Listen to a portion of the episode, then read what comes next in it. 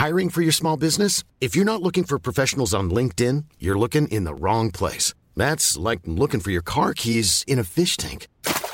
LinkedIn helps you hire professionals you can't find anywhere else, even those who aren't actively searching for a new job but might be open to the perfect role. In a given month, over 70% of LinkedIn users don't even visit other leading job sites. So start looking in the right place. With LinkedIn, you can hire professionals like a professional. Post your free job on linkedin.com slash people today. Bonjour à tous et bienvenue à vous pour Midi News. Tout va très bien, tout va très bien Madame la Marquise. Est-ce qu'Emmanuel Macron va nous entonner cette air ce soir sans reconnaître la réalité de la situation après trois mois de contestation, de tension et aussi de violence? Les opposants dénoncent en tous les cas le déni et le mépris du président, ce qui interroge sur sa relation aux Français. Nous allons en parler. Le ministre de l'Éducation nationale, Papen Ndiaye, veut imposer des quotas de mixité sociale dans les écoles privées ou comment abîmer l'un des derniers pans qui fonctionne encore dans l'école française. Et puis ça s'est passé à Échirol, dans l'Isère. Rien ne semble arrêter ce rodéo sauvage. Rien n'arrête ces individus qui slaloment à grande vitesse. Vous le verrez dans un centre commercial, évidemment, au risque d'un accident fatal. Voilà pour les sujets. Nos invités dans quelques instants, mais tout d'abord, le journal. Bonjour à vous, Simon Guillain. Bonjour Sonia et bonjour à tous. On commence ce journal de midi avec cet incendie qui s'est déclaré hier dans les Pyrénées-Orientales. Près de 1000 hectares de forêt sont partis en fumée euh, entre les communes de Cerbère et de Bagnoul-sur-Mer. Le feu est actuellement maîtrisé, mais toujours pas éteint. Le ministre de l'Intérieur, Gérald Darmanin, s'est rendu sur place ce matin. On l'écoute.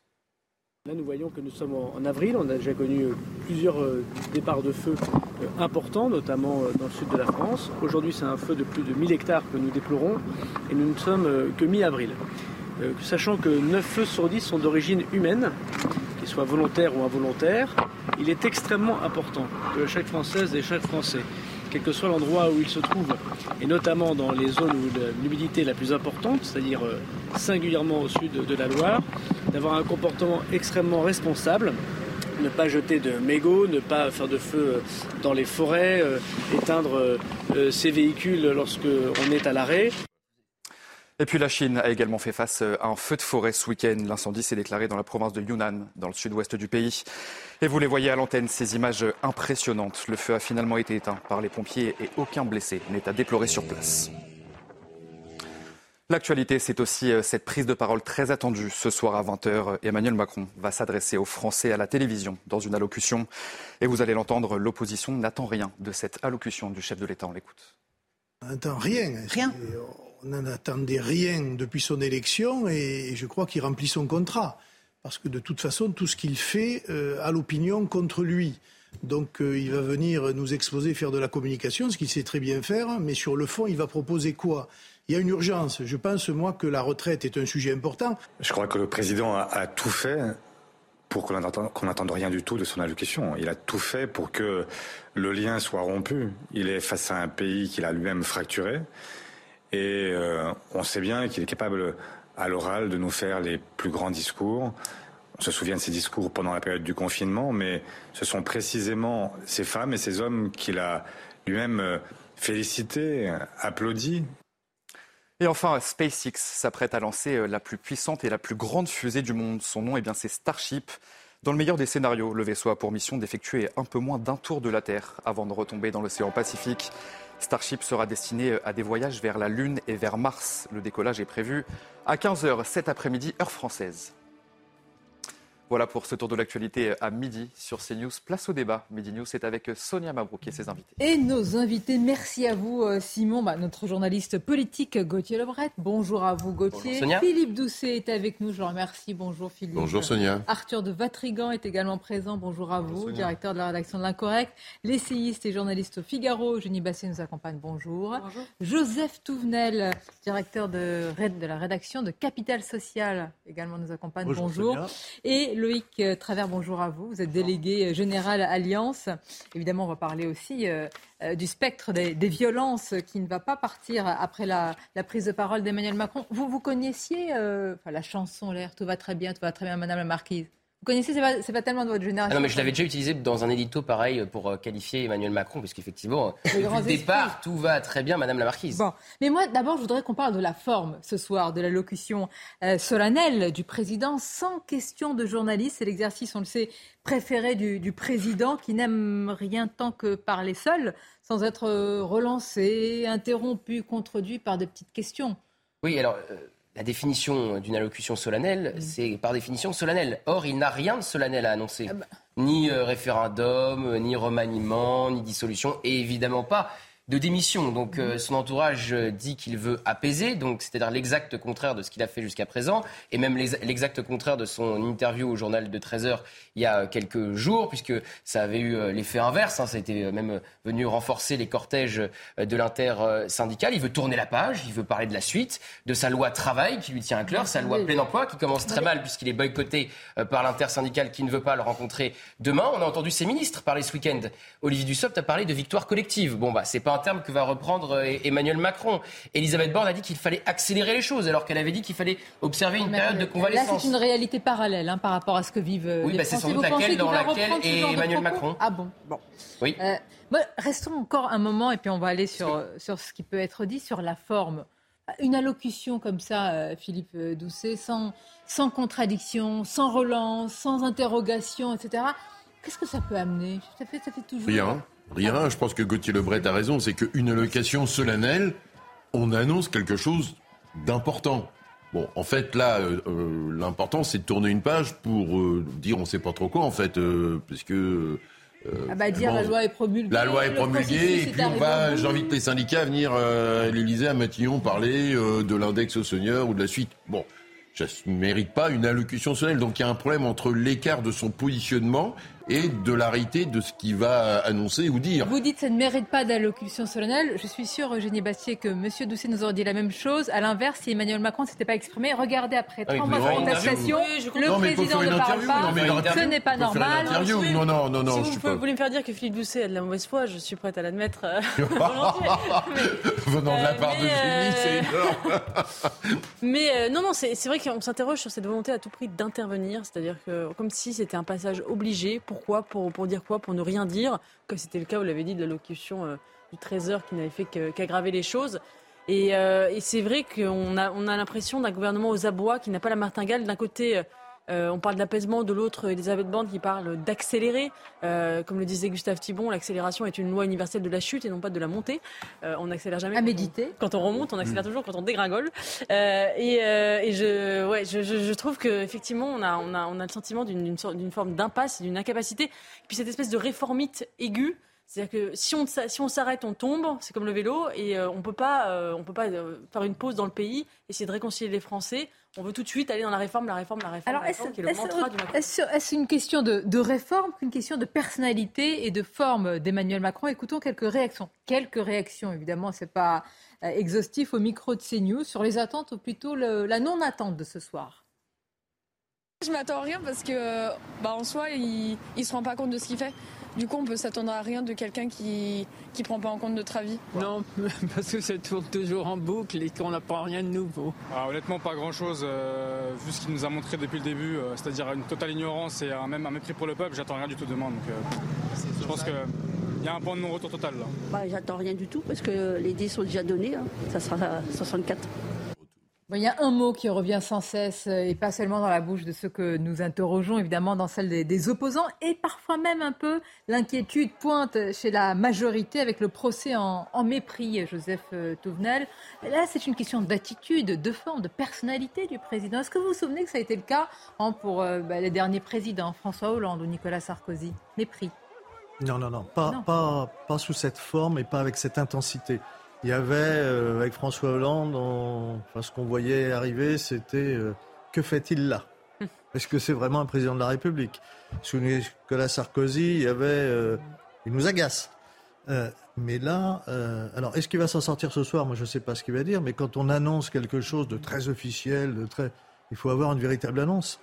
Sinon, ça va être encore l'effet boomerang. C'est-à-dire que les gens, on l'a vu, j'y crois pas, je j'attends rien, mais quand même, le président de la République s'exprime. Si c'est pour ne rien raconter de très fort, c'est remettre un euro ou 10 euros dans la machine du mécontentement. Parce que les, salariés, ils sont quand même en attente. À chaque fois qu'il parle, il nourrit la machine à, contestation. C'est ce qui s'est passé d'ailleurs à chaque fois. La dernière fois, oui, avec ces petites phrases notamment contre euh, Laurent Berger. D'ailleurs, euh, euh, dans les colonnes du Parisien ce week-end, Laurent Berger disait ça relève presque de la psychanalyse. On va voir justement cette phrase. Que, voilà, ce, que reproche, ce que me reproche Emmanuel Macron et le, duel qu'il entretient avec moi dans la bouche de Laurent Berger depuis plusieurs semaines, pour pas dire plusieurs mois. Donc effectivement, il ne doit pas remettre une pièce dans la machine de la contestation euh, ce soir. Parce que si en plus, euh, après euh, son intervention, c'est l'effet que ça donne et qu'on est reparti pour une série de mobilisations jusqu'au 1er mai, puisque l'intersyndicale va se réunir ce soir une heure avant Emmanuel Macron. Et le but, c'est de tenir jusqu'au 1er mai, d'avoir un 1er mai record, de casser la baraque. Ah pour reprendre les expressions. On peut être étonné quand même des mots et de la sémantique utilisée par Laurent Berger, qui choisit toujours. Non mais dans un pays où il y a le spectre de la violence et des violences à chaque fois noyauté. Enfin, on a le droit aussi de savoir utiliser des expressions. Il doit être populaire. Il a dit ce matin au cas de vérité sur, euh, sur France 2. C'est, euh, voilà, ici aussi, euh, vous avez envie de casser la baraque en termes d'audience. J'ai pas dit qu'il n'a pas le droit de le dire, mais enfin, moi je fais la responsabilité de la rue. La question, c'est pour qu'il soit amené à le dire, c'est qu'il est vraiment poussé non, dans mais ils ont envie qu'il y ait une forte, on a envie qu'il y ait une forte dynamique Est-ce que ça vous inquiète Casser la baraque, on a compris que c'est en termes de nombre de manifestants, mais vous, évidemment, vous faites partie de ceux qui à la fois manifestent contre cette réforme des retraites, mais sont de l'autre côté aussi. Est-ce que ce genre de, sémantique vous inquiète aujourd'hui? Euh, Au sens propre, oui, complètement. C'est-à-dire qu'il ne faudrait pas que ce soir, les mots ne soient pas des mots apaisés et qu'on ait euh, soit une forme de dédain, soit une forme de provocation euh, qui vont bah, justement mobiliser les franges les plus radicales, comme on l'a vu à l'époque des Gilets jaunes. Depuis le début, on est bientôt à, à 15 euh, journées de, mobilisation. C'est relativement bien contenu, avec des foyers de violence comme qui ont été importants et qui ont défrayé la chronique, mais pas autant et pas avec une telle intensité et une telle durabilité que ce que ça a été pendant les Gilets jaunes. Donc il ne faudrait pas qu'on ait eh bien, euh, ce, cette espèce de revers euh, qui fait que ça use les forces de police effectivement pour tenir sur le long terme. Et le 1er mai, euh, symboliquement, on a la loi El Khomri, les manifestations contre, la loi El Khomri à l'époque, qui avaient été effectivement catastrophiques et qui, pour les policiers, avaient été extrêmement difficiles à endiguer. Donc j'espère qu'on ne connaîtra pas ça. Donc c'est une inquiétude. Oui, c'est une forme d'inquiétude. Euh, Arthur de Vatrigan, écoutons et vous allez réagir le président du Rassemblement national, Jordan Bardella, qui affirme que le président est incapable d'empathie euh, et même, et même d'amour à l'égard des Français. Écoutons-le les gens se disent mais est-ce qu'un jour on va avoir un chef de l'État qui nous, qui nous respecte, qui nous aime et surtout qui ah nous bah. considère? Je pense surtout que les Français ne l'intéressent pas. Je pense surtout que les Français ne l'intéressent pas. On est en train de vivre précisément la suite du mouvement des Gilets jaunes. La fracture n'a jamais été aussi grande entre euh, le gouvernement, entre Emmanuel Macron et euh, la définition que, que donne Michel Onfray du peuple, c'est-à-dire celui sur qui s'exerce le pouvoir.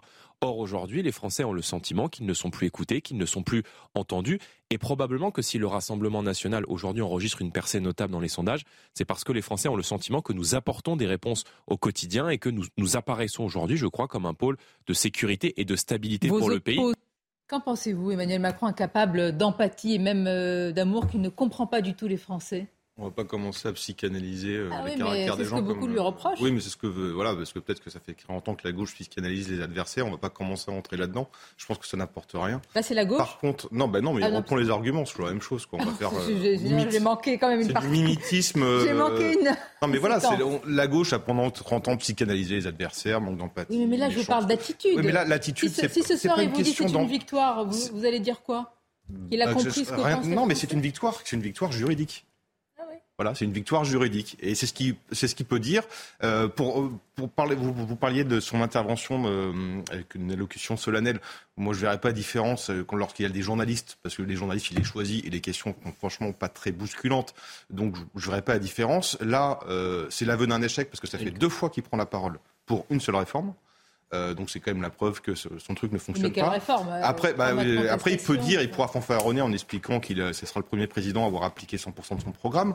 Mais je pense que le souci c'est la légitimité. Et le problème d'Emmanuel Macron, c'est plus il perd en légitimité et plus il est brutal et plus il utilise la Constitution justement contre l'esprit de la Constitution. L'esprit de la Constitution, c'est le lien direct entre le chef d'État et le peuple. Et là, on voit que ce lien est rompu. Mais le problème, c'est que personne n'a de légitimité aujourd'hui.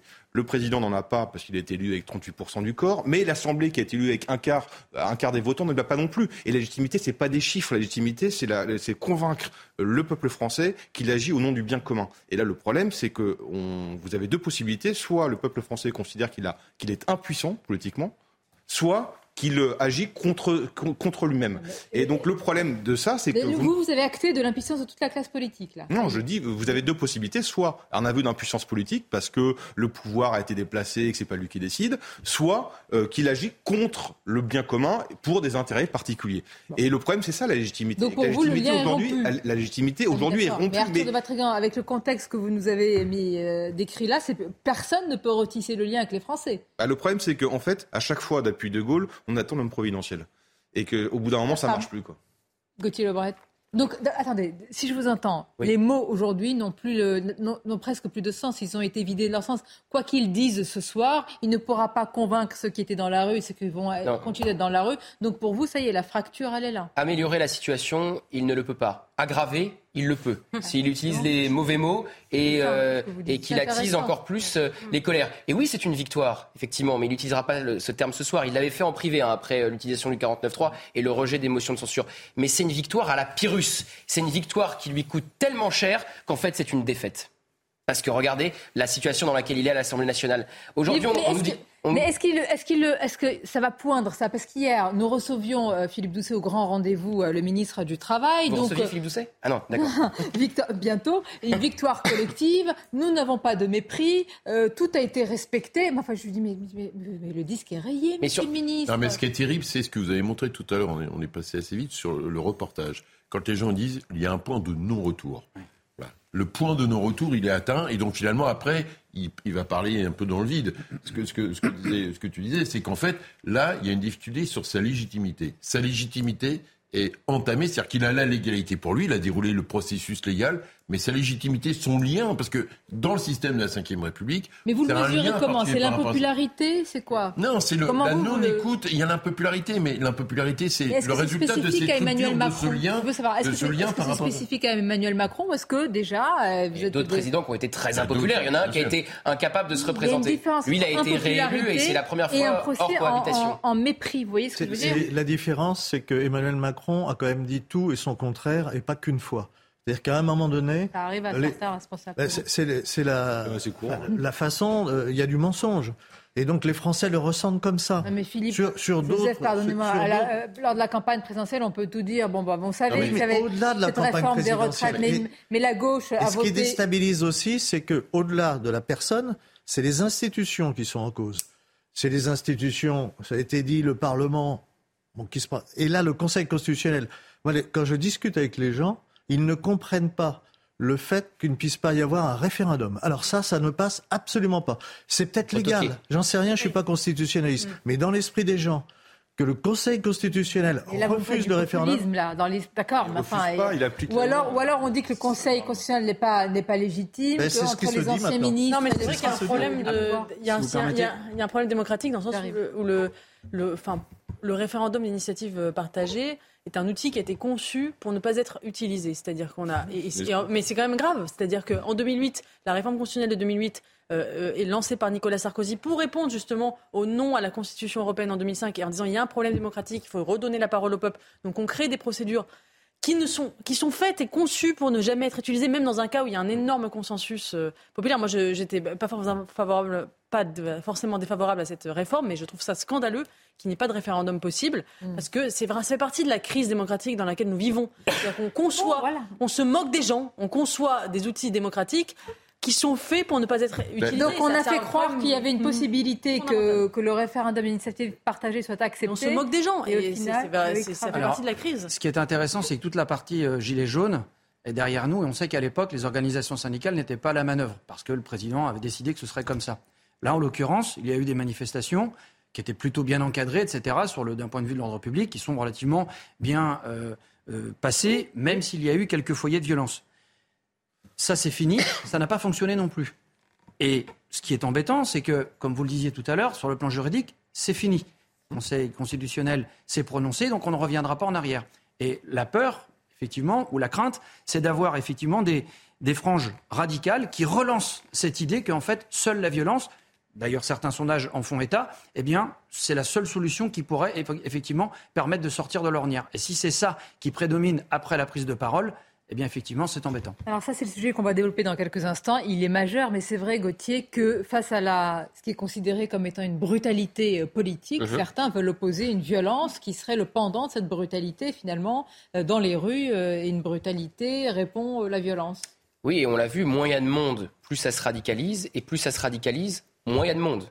Donc ça s'alimente parce qu'au bout d'un moment, les Français ont peur de sortir manifester si les cortèges euh, sont, comment dirais-je, euh, envahis par euh, une certaine forme de violence. Et puis au bout d'un moment, des mots du président, c'était les factieux. Les factieux, ça, n'avait pas calmé le jeu. Hein. Les factieux, c'était pour l'extrême gauche, et les factions, c'était pour l'extrême droite, effectivement. Et en plus, il y a aussi, au bout d'un moment, le coût. Ça coûte de l'argent de faire grève, ça coûte de l'argent de se mobiliser.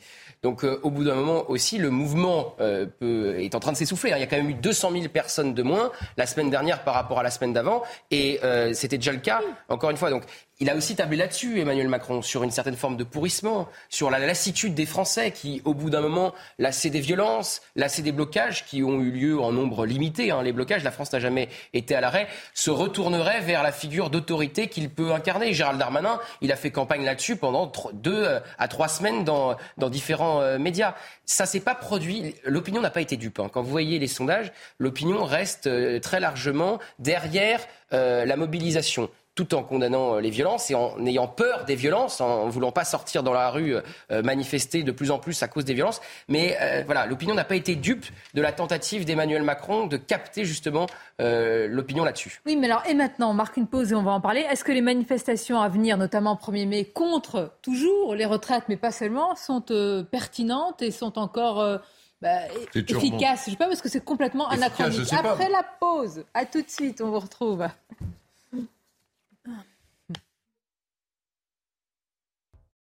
Midi News, la suite. Merci d'être euh, avec nous et surtout avec nos invités. Alors, euh, les opposants, Emmanuel Macron dénonce le déni et le mépris du président. Ils n'attendent rien de l'allocution ce soir à 20h. Qu'en sera-t-il? En tous les cas, beaucoup s'interrogent sur la relation d'Emmanuel Macron aux Français. On va continuer à en parler, mais tout d'abord, les titres. C'est News Info, Audrey Berthaud. Bâtiments et transports inaccessibles, difficultés dans la scolarisation des enfants ou l'accès aux soins. La France ne respecte pas les droits fondamentaux des personnes handicapées. C'est ce qu'a tranché euh, le Conseil de l'Europe en donnant ainsi raison à des associations qui l'avaient saisi en 2018. Selon le Conseil de l'Europe, des centaines de familles sont contraintes de s'exiler en Belgique face à cela. L'inflation, les produits de parapharmacie, le foie gras ou encore la bière, certains produits augmentent plus que d'autres et les Français décident de faire une croix dessus. C'est une étude de Circana publiée dans le Parisien qui le montre. Au premier trimestre de cette année, les volumes de vente de ces produits ont chuté par rapport à l'année dernière. Enfin, au large de la Sicile, deux tonnes de cocaïne d'une valeur de 400 millions ont été saisies dans des ballots dérivant en mer. Il s'agit de l'une des saisies de drogue les plus importantes jamais réalisées sur le territoire national, a précisé la police douanière. Selon les enquêteurs, la drogue a été probablement jetée en mer par un cargo pour être ensuite récupérée et transportée sur le continent. Merci Audrey. Il veut tourner la page. Il veut même fermer le livre, si c'est possible, la réforme des retraites ce soir, Emmanuel Macron. On va voir hein, ce qu'on peut attendre de cette allocution. En un mot, si vous pouvez me dire ce que vous, vous en attendez. Eugénie Bastien, en un mot. J'attends que, ce que disait Gauthier ah, tout à l'heure, rien, euh, qui ne mette pas le feu aux poudres et qui n'ait pas la petite phrase arrogante, euh, euh, qui se retienne d'avoir la petite phrase arrogante qui mette le feu aux poudres. Et non, sinon j'attends pas grand-chose parce qu'il n'a rien à annoncer véritablement. Il n'y a pas de. Non, je, je suis désolée de décevoir. Mais... Je n'ai pas, pas grand-chose, c'est pareil. Je me demande à quoi ça sert. Loïc Travers aussi la même chose? L'apaisement pour éviter un embrasement. Ah oui. Monsieur de Vatrigan? Moi j'attends de voir combien de fois il va dire en responsabilité. Philippe Doucet? Je vous ai compris. Je pense que Génie a tout résumé. Euh, il faut éviter la petite phrase qui remette le feu aux poudres. Et en même temps, il ne peut pas dire grand-chose puisqu'il n'a rien à annoncer. Mais on est presque au début de, de, de, ce quinquennat. il, vous vous rendez compte, il reste 4 ans. C'est long, 4 ans. Ça sent déjà la fin de règne. C'est ce que disait Frédéric Dabi euh, de l'IFOP dans euh, Le Figaro la semaine dernière. On est, ça sent, il y a déjà un parfum de fin de règne. Et là, il ne pourra pas ressortir ni un grand débat, ni bah, quel lapin du fois, chapeau. Hein. pas deux fois. Le grand débat de le retour. Il y a quand même euh, une petite musique qui circule et je crois que c'est une chimère à laquelle il Ah. faut mettre une fin définitive. Allez-y. C'est les républicains. Les républicains vont sauver Emmanuel Macron. C'est une Déjà qu'ils se eux-mêmes, chimère. c'est pas mal. hein, C'est une chimère. Non, mais parce que c'était encore hier dans euh, les colonnes du, du JDD. On parle de Gérard Larcher pour aller à Matignon ou euh, d'un ancien LR, euh, Gérald Darmanin, Bruno Le Maire, qui pourrait tenter d'élargir cette majorité. On a vu que ça n'a pas fonctionné sur les retraites. faut arrêter de croire que les Républicains vont sauver Emmanuel Macron et vice-versa. Parce que si demain euh, il y a un pacte de gouvernement avec LR, le groupe implose. Donc les Républicains euh, implosent définitivement et ça ne suffira pas pour avoir une majorité absolue pour Emmanuel Macron. Il n'y aura pas suffisamment de, de LR. Sinon, on ne serait pas dans cette situation, justement, et il n'aurait pas dû avoir recours à un 49-3. Il y aurait eu suffisamment de LR pour lui donner une majorité absolue et pour voter sa réforme des retraites. Donc c'est une chimère. Les Républicains ne sauveront pas Emmanuel Macron et Emmanuel Macron ne sauvera pas les Républicains. Bon, alors regardez, ce qui peut quand même sortir de cette allocution dont vous n'attendez rien du tout, on l'a compris, tout cela est résumé par Thomas Bonnet. Ambiance conviviale et décontractée à la tribune, les cadres de Renaissance ont affiché l'union sacrée au sein du parti présidentiel. Malmenée par les oppositions et les syndicats, la Première ministre veut désormais accélérer et bâtir des compromis. Dans les semaines et les mois qui viennent, autour du président de la République, nous sommes déterminés à accélérer. Après avoir échangé avec chacun, je suis convaincu que si l'heure n'est pas aux coalitions, des majorités sont possibles, projet par projet, pour offrir des solutions aux Français. Tourner la page des retraites, voici le message asséné par les cadres de la majorité. Notez ainsi que pour Gabriel Attal, l'opposition à la réforme se conjugue désormais au passé. et notamment par euh, celles et ceux qui euh, s'opposent, s'opposaient à cette euh, réforme.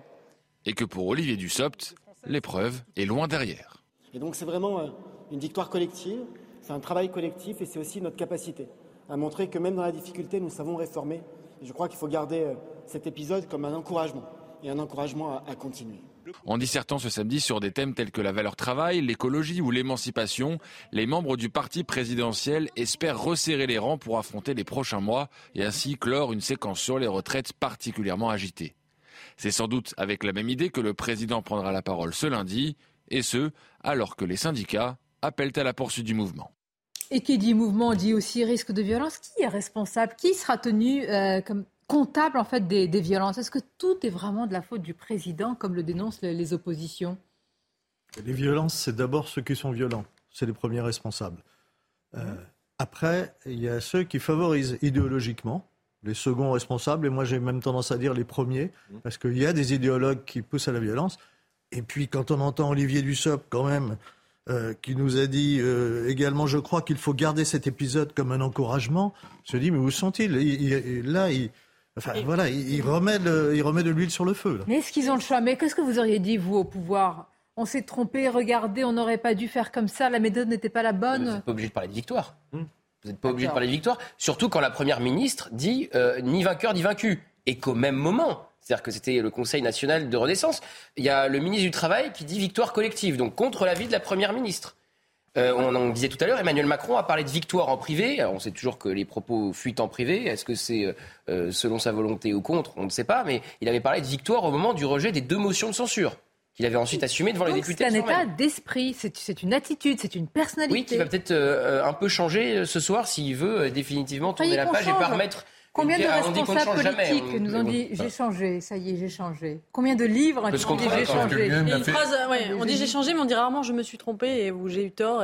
Euh, moi, ce qui m'intéresse aussi dans cette séquence, c'est comment la gauche va passer à autre chose. Parce que, euh, effectivement, Emmanuel Macron, le gouvernement euh, vont devoir dessiner un avenir, mais la gauche aussi, elle a des leçons à tirer de cet épisode. On voit qu'il y a déjà des, des- des- des dissensions euh, qui, qui éclatent au grand jour à l'intérieur de la. NUPES, entre euh, des gens Oui. autour de Fabien Roussel euh, qui disent finalement Jean-Luc Mélenchon, une partie de la NUPES sont allés trop loin dans la radicalité, dans la non-dénonciation de la violence, etc.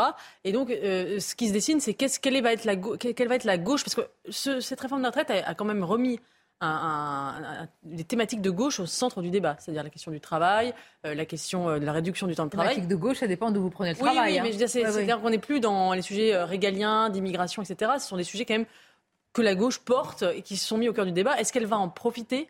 Est-ce que Jean-Luc Mélenchon va sortir, sortir affaibli de cette séquence? Donc je rappelle qu'il a, il a quand même évolué, Jean-Luc Mélenchon, c'est-à-dire qu'il n'est plus dans la dénonciation des violences euh, des violences des Black Blocs, alors qu'il l'était auparavant, jusqu'en 2020-2021. Il dénonçait régulièrement ces violences, il ne le fait plus. Et à mon avis, ça va lui coûter. ça va lui coûter, mais est-ce que, est -ce que ces, ces, manifestations, est-ce que les mobilisations sont encore pertinentes? Est-ce qu'appeler aujourd'hui, au-delà du premier, il y a une autre journée hein euh, Gauthier, il va y avoir probablement d'autres. Enfin, on verra ce que décide ah bah, Ils ont été très clairs. Ils ont dit que ce soir, ils allaient décider toute une série de mobilisations jusqu'au 1er mai. la, loi a été promulguée.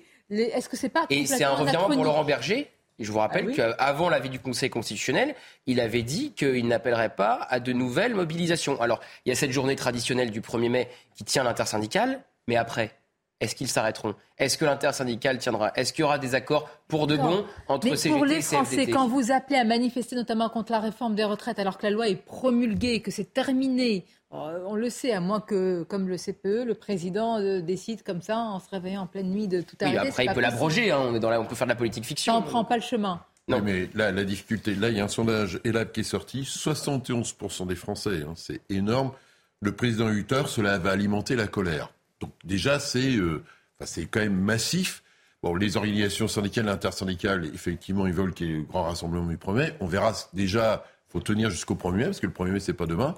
Euh, donc il est normal qu'il y ait des mobilisations d'ici le 1er mai. Finalement, on verra la mobilisation euh, du 1er mai pour voir comment ça se passe. Parce que la difficulté de ça, c'est comment on sort politiquement et démocratiquement de cette crise. Puisque finalement, il n'y a pas de débouché, ce que vous évoquiez tout à l'heure, il n'y a pas de débouché à l'Assemblée nationale. Il euh, n'y a pas de débouché avec le président de la République. Et donc, euh, euh, les manifestations pacifiques massives dans la rue n'ont débouché sur rien. Et donc, finalement, on, est, on est dans un mur. Pour que aujourd'hui, le niveau de. C'est une contestation plus rude, plus dure, plus drue qui va Non, mais on voit bien qu'il y a quand même 63% des Français continuent à soutenir le mouvement. Donc, il y a une profonde crise démocratique, que dit Laurent Berger. Et la responsabilité qui est la sienne et celle de l'intersyndicale, c'est évidemment que tout ça ne dérape pas dans une, journalisation de, de, ce qui mouvement. Qui est responsable de, ce climat aujourd'hui, de ce qu'on a vu selon Un autisme du président de la République. vous ne pouvez pas continuer à ne pas écouter le pays comme Attendez, pardonnez-moi. Est-ce que c'est une responsabilité partagée pour vous? Partagée, je rejoins ce qu'il disait tout à l'heure, c'est-à-dire que euh, à la fois les mots qui pourront être dits ce soir, à la fois par tous ceux qui pensent qu'il y a intérêt à, entre guillemets, euh, semer la chienlit dans le pays. Euh, le plus dur, effectivement, à compter de ce soir et jusqu'au 1er mai, qui sera le point culminant d'une manifestation qui sera sans doute de haute tenue en termes de participants, de limiter la violence. Donc les policiers vont répondre présents, comme ils savent toujours faire. Mais la difficulté, c'est que pendant tout ce temps-là, bah, on se consacre moins à la tranquillité, à la sécurité publique, sur les violences intrafamiliales, sur la lutte contre les gangs, etc. etc. Donc c'est vrai que nous, on aimerait bien tourner la page parce qu'effectivement, le droit de manifester, c'est un droit absolument incontestable. Mais il est vrai que quand on est véritablement en permanence et pendant des semaines entières consacrées que à cela, eh bien, c'est tout le reste de la, de la population qui en pâtit. Et le risque, c'est de dire, ben voilà, la police, elle est nulle part, alors qu'au contraire, on est omniprésent. Et quelles leçons vous avez, euh, même personnellement, mais plus largement, les forces de l'ordre ont tiré aussi euh, de tout ce qui s'est euh, passé. Il y a eu énormément de, polémiques, mais vous étiez là, vous avez euh, assuré, etc. Quelle première leçon, justement, vous avez tiré de cette très longue séquence? Alors, on a eu un exemple qui a été assez concret, et je ne sais pas s'il est parlant, mais en tout cas pour nous, il l'est. C'est qu'on considère effectivement que la remise en route des organisations syndicales avec des, des services d'ordre qui étaient conséquents ont permis de limiter la casse. Mais on a eu un fait le fait de la rotonde, où en fait on a eu des collègues qui ont tenu la rotonde euh, et on a, on a testé leur capacité de résilience, puisque le préfet de police a, cru bon, en la présence de Madame Claire Edon, défenseur des droits présent dans ses locaux, eh bien de vérifier si quand on ne réagissait pas, qu'est-ce que ça pouvait donner. Bah, on le sait ce que ça a donné, 11 CRS blessés, de mes collègues de la, de la CRS 37 d'ailleurs que je salue, et au-delà de ça, euh, la rotonde qui commence à prendre feu. Donc la capacité de résilience, tout le monde devrait savoir euh, dans ce pays que la police, elle l'a, que les gendarmes aussi l'ont, et qu'il n'y a pas besoin de le tester, mais qu'il fallait plutôt réagir pour faire en sorte de tenir les manifestants à distance. Donc ça, c'est un élément parlant et j'espère qu'on ne le reconnaîtra pas. C'est important ce que vous dites. Je ne sais pas si on se rend compte, Arthur de Vatrigan aussi, de la multiplication qu'il y a eu des mobilisations. C'était euh, la 13e et de l'état de fatigue, de l'état d'esprit euh, des forces de l'ordre qui sont l'un des derniers cordons. Hein. C'est-à-dire que si à un moment, euh, si, ça, si ça lâche, s'il se passe quelque chose de... Là, c'est pas plus possible. Est-ce que véritablement, on se rend tous compte, d'ailleurs l'opinion publique, le gouvernement j'imagine aussi, de, cet état d'esprit aujourd'hui, de cette grande fatigue Non, je ne pense pas malheureusement, et le gouvernement encore moins, parce que lorsque vous, comme Emmanuel Macron, planqué derrière un quart de CRS, vous tapez du poing sur la table et alimentez en arrosant de Jerry les braises, comme il l'avait fait au journal de France 2, euh, c'est que vous envoyez directement euh, vous, euh, les, les, forces de l'ordre en première ligne. Donc je pense que soit ils s'en rendent pas compte, soit ils s'en foutent. mais ce qui est le drame aujourd'hui, ce qui va se passer, c'est que la réforme est finie, ça va être le champ du signe. On sait très bien qu'on a toujours du mal à sortir des défaites. Et Madame Borne disait qu'il n'y a ni vaincu ni perdant. Tout le monde est perdant. La politique, comme l'intersyndicale, parce que ah oui, l'intersyndicale aussi. Bah, l'intersyndicale politiquement on l'a perdu. Ah, donc voilà. Et ce qui va se passer, c'est que là, on va se retrouver dans le terrain de jeu idéal des ministres gauchistes qui, même s'ils feignent de combattre le fascisme, en fait, montrent toutes leurs méthodes la méthode, c'est quoi? C'est combattre les institutions, c'est combattre euh, les représentants de l'ordre. Et donc, quoi, bah, dans la rue? Dans la rue, parce que là, ils vont dire, ils vont prendre comme prétexte, regardez, le, le, la Ve République, le pouvoir gouverne contre le peuple, le Conseil constitutionnel, l'institution bah, suprême gouverne contre mais le là, peuple. c'est l'arc politique qui va du, mais c'est du ce qui va se passer. la c'est ça l'arc. Ils sont tous d'accord. Euh, non, non, mais pas, non, ils sont pas, les tous d'accord. Ils ne vont pas tous encourager ça. Et le problème, Eugénie l'a dit, le problème, c'est que la France insoumise se fout des contestations sociales. C'est comme un espèce de gamin qui, est, qui a une pulsion prépubère de vouloir vivre le grand soir. Ce qu'ils veulent, c'est du chaos. Et donc, tout est prétexte au chaos. Et le problème, c'est qui paye le chaos? C'est les forces de l'ordre, uniquement. Mais euh, la révolution, entre guillemets, en tout c'est ce qu'ils veulent faire à chaque n'a pas eu lieu. Et les blocages n'ont pas, le blocage du pays n'a pas eu lieu. Mais, non, mais derrière, pardon, par rapport à ça, mais l'intersyndicale est dans un accord profond euh, et de la CGT et de la CFDT et de Force ouvrière et de l'UNSA, l'intersyndicale a tenu et finalement même Jean-Luc Mélenchon qui aurait voulu récupérer le mouvement s'est fait remettre à sa place assez durement par Philippe Martinez. Non, ce qui ressort là, pardon, non mais on verra derrière après. Oui, mais quand même reconnaissez à Laurent Berger la capacité de piloter intelligemment pour voir aussi comment il sait très bien qu'il y a aussi un problème de rampe d'atterrissage de tout ça. Et ils sont pas idiots, ils savent aussi lire un peu ce qui se passe, ils discutent. Enfin, ils voient bien quand même bien la difficulté, y compris démocratique par rapport à ça. Par contre, peut-être le sentiment, toujours dans le même sondage là, 55% des Français, le premier item qu'ils mettent en avant, c'est la lassitude. Hmm. Il y a une lassitude aussi de cette situation, y compris de ne pas être écouté. Donc euh, c'est aussi ça, c'est une rupture profonde avec le président. Mais alors, quelle, euh, quelle, leçon en tirer? Parce que quand il y a eu la, crise paroxystique des, des Gilets jaunes, il est vrai qu'Emmanuel Macron a, cédé. Bah quand il y a eu les violences, là, eh ben, on l'a tous noté, de nombreuses mobilisations massives sans forcément euh, plutôt bien encadrées sans, que le président ne, lâche rien. Donc pour la suite, ça va être quand même euh, bah, une vraie leçon, ça, qui va bah beaucoup marquer, je pense. C'était une petite musique euh, entendue dans, les cortèges. Emmanuel Macron ne cède qu'à la violence. Faut-il être violent pour qu'il cède? Il a cédé à Notre-Dame-des-Landes, il a cédé aux Gilets jaunes. Mais il y, a, deux Emmanuel Macron. Ce que disait Bruno euh, Retailleau. Mhm.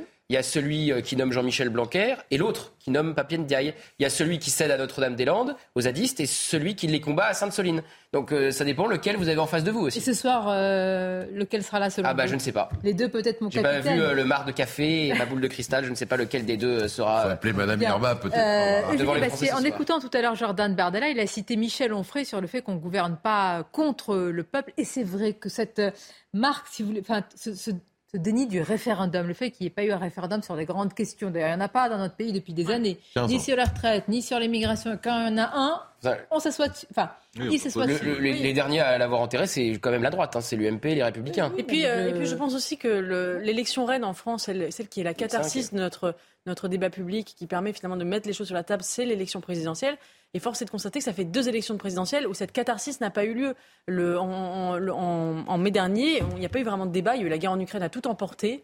Euh, finalement, cette question des retraites qui était au cœur du programme d'Emmanuel Macron, c'était même sa seule, euh, seule mesure mise en avant pour justement aspirer les voix de la droite, n'a jamais vraiment été débattue. Ça n'a pas été un thème de campagne, la question des retraites. Et on paye, enfin, la violence qui s'est déchaînée sur cette réforme, à mon avis, c'est le prix euh, d'une absence de débat pendant la présidentielle. la catharsis n'a pas eu lieu. Euh, et, aujourd'hui, ça explose. Et on n'a pas débattu. Et, en fait, on paye à chaque, à chaque élection présidentielle. le candidat élu est élu par défaut face à Marine Le Pen. Et cette espèce de, malédiction qui pèse sur la vie publique française fait que nous n'avons pas de débat société. Et après, on espère, oui, on espère que le référendum viendra trancher ça. Mais en réalité, ça, ça, ça, ne, ça ne change pas le, le dysfonctionnement profond euh, de, notre, de, notre, débat public. Il y a, pas de débat profond, effectivement, sur les retraites pendant la présidentielle, mais c'est quand même la seule mesure sur laquelle il a fait campagne. Et c'était même les 65 ans. Il a fait campagne, oui, il a fait une campagne très courte. Il a fait une campagne très courte. Je suis désolé, la seule a un mesure qu'il a portée pendant sa campagne présidentielle, essentiel, c'est les retraites. il, Donc il va pouvoir, comme le disait Arthur tout à l'heure, se targuer d'avoir appliqué 100% de son programme. Quand Gauthier Lebret était sur le terrain et qu'il s'est beaucoup déplacé, il pense que le président a fait campagne parce qu'il s'est déplacé. C'est pas ça la campagne. Il a fait une campagne, très courte, Sonia, mais on peut pas dire qu'il n'a pas fait campagne. Il, faut que le débat infuse dans le pays, que le sujet fracture. Où il a été évidemment, euh, comment dirais-je, où il a géré, euh, euh, tenté de gérer le début de la crise avec l'invasion russe en Ukraine. Il a refusé de débattre avec la, Oui, bah, bah, comme tout président sortant avant lui, comme tout président sortant avant lui, qui a refusé de débattre au premier tour. Le débat existe depuis très peu de temps. Il a fait un débat de second tour face à Marine Le Pen, comme la tradition fait que ça se passe comme ça depuis, depuis plusieurs dizaines d'années. Mais là, on ne peut pas dire qu'on n'était pas au courant de sa réforme de retraite. Il proposait même 65 ans. il a dit, je vous ai compris quand même au soir du premier tour. Ce vote m'oblige. Très vrai. Quand la difficulté de la crise démocratique, c'est qu'il n'a pas caché sa réforme de retraite. D'accord, mais quand il dit ce vote m'oblige, c'est qu'il a un noyau dur de 25, 27, 28 des Françaises et des Français qui, le suivent. Les autres ont voté contre Marine Le Pen et pas pour lui. Comme et vous, donc, du coup, comme vous, alors qu'aujourd'hui vous venez dire que vous êtes contre la réforme des retraites. Non, mais, la gauche, sont les derrière, il a une légalité, mais derrière, ça ne lui donnait pas la légitimité pour faire comme si 50% des Français étaient d'accord sur la réforme des retraites ou sur d'autres propositions.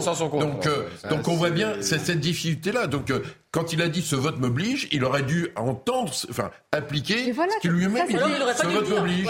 Eugénie, là, c'était une parole, j'allais dire, de, sagesse ou de raison. Est-ce qu'il va employer ces mêmes mots Non, mais il n'aurait pas dû dire, moi, je pense, ce vote m'oblige. il n'aurait pas dû dire. Il n'aurait pas dû faire croire. Non, mais il n'aurait pas dû faire croire à la gauche qu'il allait gouverner à gauche. Il n'aurait pas dû faire campagne. Il manque d'empathie. Vous attendez des mots qui vont dans ce sens-là quand il en prononce. Il n'aurait pas dû dire non plus que les retraites on pouvait les voir une fois qu'on aurait réglé le problème des seniors. Il n'aurait pas dû dire que les retraites, on pouvait les voir une fois qu'on aurait euh, réglé le problème de la pénibilité. Est-ce que vous lui trouvez quelque chose de positif dans ce qui s'est passé cette, cette séquence des retraites? Ben Non, et je suis obligé de il y, a, il y a un point positif. Il y a un point positif.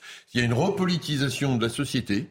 Euh, je pense que le niveau de débat, non mais là le nombre de personnes qui se, qui ont découvert le Conseil constitutionnel, qui se sont intéressées, qui ont suivi les audiences, euh, la ah, question sociale, la, la, séquence, la question sociale qui revient, comme l'évoquait Gilles Bastier, qui revient au milieu du jeu. Il y a une Europe. les gens se sont intéressés, se sont mobilisés. C'est le seul point positif, mais il est important. Euh, un point positif politique, hein, ça ne dit pas ce que j'en pense, mais il a pas reculé il n'a pas reculé. Merci. Politiquement, c'est. Merci de euh, participer. Je ne l'avais pas remarqué. Non, il n'a pas reculé. S'il avait euh, renoncé à sa réforme des retraites, euh, la reculade, tous les titres de presse, hein, je peux, Mais pourquoi vous, pensez qu'un recul est forcément vu comme une, comme une défaite, ah bah, un race campagne? Alors là, Parfois, c'est. Jacques Chirac sur le CPE. Les journalistes, les éditorialistes. Vous imaginez ce qu'on aurait dit si Emmanuel Macron avait reculé sur la seule mesure sur laquelle il a fait campagne Le CPE a compris ce que Dominique oui, bah, ne sentait Jacques Chirac, Dans le Figaro, Henri a dit que la grandeur des présidents de la République, c'est d'avoir reculé. Euh, mais j'ai du mal quand même à. C'est vrai que gouverner, ce n'est pas, pas renoncer. Gouverner, c'est choisir. Et donc, euh, de ce point de vue-là, c'est vrai qu'il a été, il s'est démarqué de ses prédécesseurs. Après. Euh, est-ce que, est que, les Français lui en tiendront profondément rigueur? Et ce qui va être intéressant, c'est le débat en 2027. Est-ce que est-ce que Marine Le Pen, qui a dit si vous votez pour moi, je reviendrai en arrière sur la réforme à 62 ans, j'attends de, voir, j'attends de voir pendant la campagne présidentielle, quand elle sera aux portes du pouvoir, si vraiment elle mettra ça en avant, si vraiment elle, si vraiment elle reculera, parce que ça, ne s'est jamais vu, ça ne s'est jamais vu hein, de revenir en arrière avant 2027, 1er mai, vous serez, euh, d'ailleurs, vous serez de quel côté euh, Vous continuez à manifester contre la réforme des retraites, parce que c'est aussi, ça fait les partie. Les policiers ont le droit de participer, on pas le droit de grève, vous le savez, et on sera toujours du côté de la sécurité. Non, mais c'est évident. Je ne vous demande pas de choisir un camp. Mais est-ce que vous, s'il y a un appel à manifester contre la réforme des retraites, est-ce que les, forces de l'ordre y seront aussi Depuis le début, effectivement, notre, notre, notre organisation syndicale Alliance Police Nationale est aux côtés de la CFE-CGC qui est impliquée dans le cadre de l'intersyndicale. Donc, ça, ça continue. Donc, les collègues peuvent y aller sur leur temps de repos, etc. Il n'y a, a, pas de souci là-dessus. Alors, sur les mots qui sont attendus ce soir, les mots d'apaisement, un peu de sucre et de miel et pas de sel sur les plaies et les cicatrices françaises, regardez ce sujet d'Augustin Donadieu. Il s'agira de la première allocution télévisée du président depuis la crise née de la réforme des retraites. Emmanuel Macron devrait prendre la parole à 20h dans une logique d'apaisement pour faire le bilan des trois mois de crise, selon le porte-parole du gouvernement. Le chef de l'État se projettera et donnera un cap pour les mois qui viennent, sans oublier pour autant les sujets du quotidien. L'inflation, la sécurité, les salaires ou encore l'école devraient être des thèmes abordés durant l'allocution du président. Ce dernier veut mettre toutes les forces politiques au travail avec les syndicats, alors que ceux-ci ont refusé la rencontre prévue à l'Élysée ce mardi. Bien, et ce sera à suivre en direct sur CNews. Vous avez tellement dit que vous n'en entendez rien. Il faut quand même euh, voir pour euh, juger et en débattre après. Vous serez là à ce moment-là à 20h euh, je serai devant mon poste de télévision. Où vous dire euh, géographiquement, je ne sais pas. Ça ne m'intéresse pas tant que ça. Je pensais que vous faisiez partie du débrief autour de Pascal Pro. On va continuer à en parler. Nous évoquerons aussi, alors Papendiaï, ça m'intéresse beaucoup parce que je me dis, la priorité là, c'est la mixité sociale dans les écoles privées. Mais bien sûr, il n'y a pas de problème de lecture, il n'y a pas de problème de niveau à l'école. Pourquoi ne pas s'attaquer à ça? On va en parler. Nous évoquerons aussi mais un cas très spécifique des rodéos euh, sauvages. Et vous verrez qu'il ne faut plus les appeler des rodéos urbain parce que de plus en plus, ça se multiplie ce phénomène dans les campagnes. On continuera à évoquer Emmanuel Macron avec la phrase assassine du réalisateur Dominique Moll. Il, est, il y est allé. Hein. il a passé un bon moment. Il, était, il, était a, pas été il a passé un bon moment. Merci. Je vous dis à très bientôt. On reste avec nos amis pour la suite. Une courte pause et on se retrouve. Merci d'être avec nous. La suite de Midi News, Emmanuel Macron à 20h pour, euh, à la télévision pour une allocution officielle ou solennelle. Plutôt, que faut-il en attendre? Pas grand-chose si on écoute les opposants. On écoutera justement quelques réactions tout à l'heure, mais tout d'abord le journal. Rebonjour à vous, cher Simon. Rebonjour Sonia et bonjour à tous ceux qui nous ont rejoints à 13h sur CNews. Près de 14 ans après le crash du vol Rio-Paris, le tribunal de Paris rend son jugement aujourd'hui à 13h30 concernant Airbus et Air France qui sont poursuivis pour homicide involontaire. Et on va tout de suite aller sur place. On va retrouver Noémie Schulz et Laura Lestrat. Noémie, vous avez suivi ce procès pour CNews et aujourd'hui, eh bien, les familles des victimes craignent un non-lieu dans ce procès, Noémie. Absolument, les familles sont dans l'angoisse de voir euh, la justice relaxée, c'est-à-dire ne pas condamner Airbus et Air France. Euh, il y a cinq mois, on les avait laissés euh, sous le choc après le, réquisitoire. Les deux procureurs avaient expliqué qu'ils ne pouvaient pas demander la condamnation des deux sociétés, mais ces parties civiles voulaient et veulent encore croire que les magistrats vont faire une autre lecture du dossier, ne vont pas suivre les réquisitions et donc vont condamner Airbus et Air France après une procédure, vous l'avez dit, interminable de 14 années au cours de laquelle les familles ont, cru à plusieurs reprises que la justice ne passerait pas. En cas de relax, c'est-à-dire s'il n'y a pas de condamnation, ces familles ne pourront pas faire appel. La loi ne les y autorise pas. Elles ne pourront faire appel que du volet euh, civil, c'est-à-dire ce qui concerne les indemnisations. Leur seul espoir alors euh, de voir un, nouveau procès et d'espérer euh, une éventuelle condamnation serait que le parquet général fasse appel du jugement. Elles seront fixées, ces familles, dans maintenant un peu plus d'une demi-heure. Merci beaucoup Noémie Schulz pour ces dernières précisions et merci à Laura Lestrat qui vous accompagne au tribunal de Paris pour CNews aujourd'hui. Dans le reste de l'actualité, l'incendie qui s'est déclaré hier dans les Pyrénées-Orientales a été maîtrisé mais n'est toujours pas éteint. Près de 1000 hectares de forêt sont partis en fumée entre les communes de Cerbère et de Bagnoul-sur-Mer. Le ministre de l'Intérieur, Gérald Darmanin, s'est rendu sur place ce matin. On va faire le point avec notre correspondant sur place, Alexandre Minguez. C'est un désastre économique, écologique et touristique que déplore le ministre de l'Intérieur euh, Gérard Darmanin hein, lors de sa visite dans les Pyrénées-Orientales. Le département a été victime d'un important incendie euh, qui a détruit 930 hectares de végétation et qui a mobilisé 500 hommes pour vaincre les flammes attisées par les vents. 380 euh, pompiers restent vigilants à toute reprise car tout simplement les vents reprennent ici dans le département. Les habitants évacués de la commune de Cerbère ont pu retourner chez eux dans la nuit. Pour l'heure, il est difficile de déterminer la cause, même si euh, les pistes semblent favoriser euh, l'origine humaine. C'est pour cela que le ministre a également voulu appuyer un message de prévention et appelle à un comportement responsable de la part des Français, car le sud de la France euh, fait face à une sécheresse historique. C'est un été qui s'annonce difficile pour les pompiers.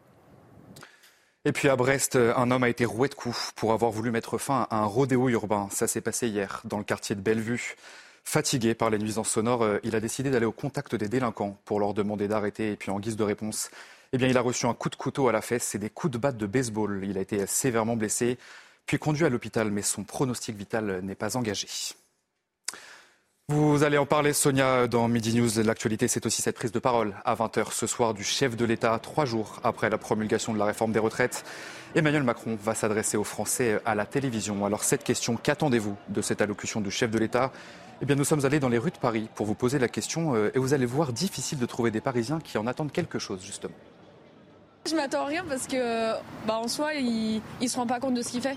Du coup, on peut s'attendre à rien de quelqu'un qui qui prend pas en compte notre avis. Non, parce que ça tourne toujours en boucle et qu'on n'apprend rien de nouveau. Ah, honnêtement, pas grand-chose, euh, vu ce qu'il nous a montré depuis le début, euh, c'est-à-dire une totale ignorance et un, même un mépris pour le peuple, j'attends rien du tout demain. Donc, euh, je pense qu'il y a un point de non-retour total là. Bah, J'attends rien du tout parce que les dés sont déjà donnés. hein. Ça sera 64. Et voilà pour euh, ce journal de 13h aujourd'hui sur CNews. La suite de vos débats, c'est tout de suite. C'est avec Sonia Mabrouki et ses invités. Merci à vous, Simon, avec Eugénie Bastier, Arthur de Vatrigan, Philippe Doucet, Joseph Touvenel, euh, Gauthier Lebret. On va continuer à évoquer cette prise de parole ce soir d'Emmanuel Macron avec euh, la sortie. Alors, le- on en parlera tout à l'heure, mais le réalisateur d'origine allemande, très connu. Euh, Dominique Moll. oui, oui, merci.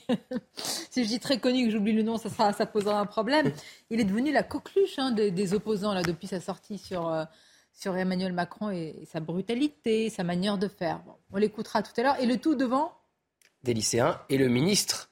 Et le ministre de l'Éducation nationale. J'en parle parce que justement, Papen Ndiaye au cœur du débat, le ministre de l'Éducation, qui veut imposer des quotas de mixité sociale dans les écoles privées ou comment abîmer l'un des derniers pans qui fonctionne encore dans l'école française. Mais il faut quand même souligner le sens des priorités hein, de M. Papen Ndiaye. C'est vrai, il y a urgence sur à peu près tous les sujets. Mais pourquoi pas des quotas dans les écoles privées? Tout cela est résumé par Alexis Vallée et Marine Sabourin.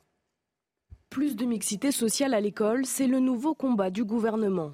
Papendiaï, le ministre de l'Éducation nationale en charge du dossier, cible principalement les écoles privées. L'État finance les trois quarts du budget de ces établissements. Nous attendons donc de leur part un engagement pour aller vers davantage de mixité sociale et scolaire, particulièrement dans les grandes villes où l'évitement scolaire est maximal. Colère du côté de l'enseignement privé qui accuse ces mesures d'être attentatoires aux libertés. Pour l'association des parents d'élèves de l'enseignement libre, la question n'est pas là puisque les établissements catholiques font déjà preuve de mixité. N'oublions pas que les pères fondateurs de l'enseignement catholique, si je prends Don Bosco, si je prends Jean-Baptiste de la Salle, s'adressaient principalement aux populations les plus défavorisées. Donc en tant que parents d'élèves, nous on est plutôt favorable à ce qui est de la mixité sociale dans nos établissements. Mais pour que les familles les plus défavorisées puissent y- y aller également, il faut que ces familles soient aidées de la même manière qu'elles le soient dans le public. Parallèlement aux annonces de Papendiaï, une proposition de loi a été déposée début avril au Sénat. Elle vise à conditionner les subventions allouées aux écoles privées selon des critères de mixité sociale. Est-ce que la vraie question n'est pas de savoir pourquoi les parents euh, fuient ou désertent l'école publique plutôt Eugénie Oui, Bassi euh, d'autant que Papendia lui-même a recours à l'évitement scolaire puisqu'il a mis ses enfants à l'école alsacienne et que donc il considère que l'école publique n'est pas assez bien pour ses enfants. Donc euh, il faudrait qu'il s'applique déjà à lui-même. Et peut-être qu'il devrait d'ailleurs écrire une lettre publique au directeur de l'école alsacienne pour améliorer la mixité sociale.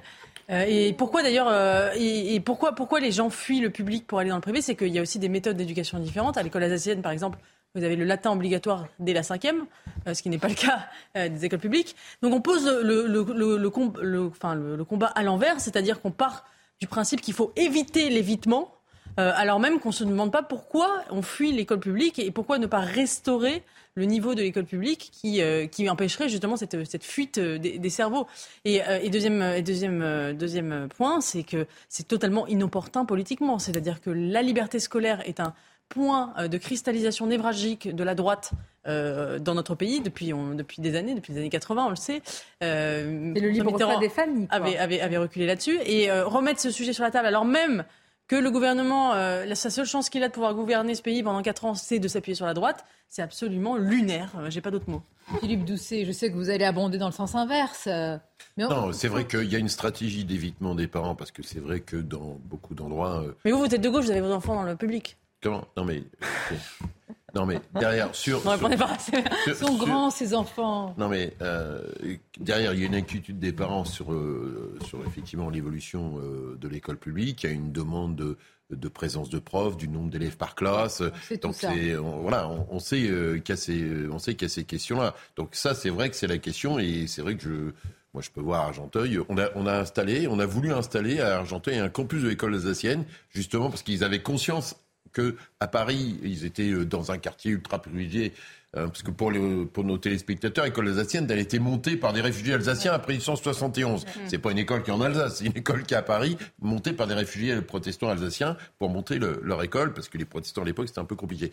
Et donc, du coup, euh, Euh, il est en plus alsacien. Et donc, du coup, on a voulu monter avec euh, la direction de l'école un campus, Bon, justement pour ce travailler à sur cette Argenteuil. mixité-là. Et pour Bon, Donc, euh, bah, ben- Mais où est la... Dites-moi, dites-moi, donnez-moi un argument qui explique aujourd'hui cette volonté ou cette urgence maintenant, face à toutes les autres priorités, face à tous les autres Ah, défis. euh, de moi, j'ai un- honnêtement, j'ai une difficulté à mettre dans le cerveau de Papendai parce que je pense qu'effectivement, nos- notre enjeu, enfin, quand je vois euh, euh, là, vous voyez, la, la question qui se pose, c'est qu'avec la réforme du bac, il- les profs se demandent, les, les directeurs d'école, euh, s'il va y avoir de l'absentéisme beaucoup dans les lycées parce que les épreuves de spécialité sont passées. Donc, on se dit comment les enfants problème, vont rester jusqu'au lycée. Parfois, quand il peut y avoir. Pardon, Attendez, mais la mixité sociale, ça marche aussi. Enfin, si on n'a pas de contrôle, par exemple, de nos frontières migratoires, on pourra faire toute la mixité sociale qu'on veut. Si à chaque fois, il y, a des, il y a des nouveaux arrivants qui arrivent avec des enfants qui ne parlent pas français. Moi, j'en connais dans, dans le nord du 17e une, une directrice d'école qui m'a livré ce témoignage en me disant que dans la maternelle de son école, il y avait quasiment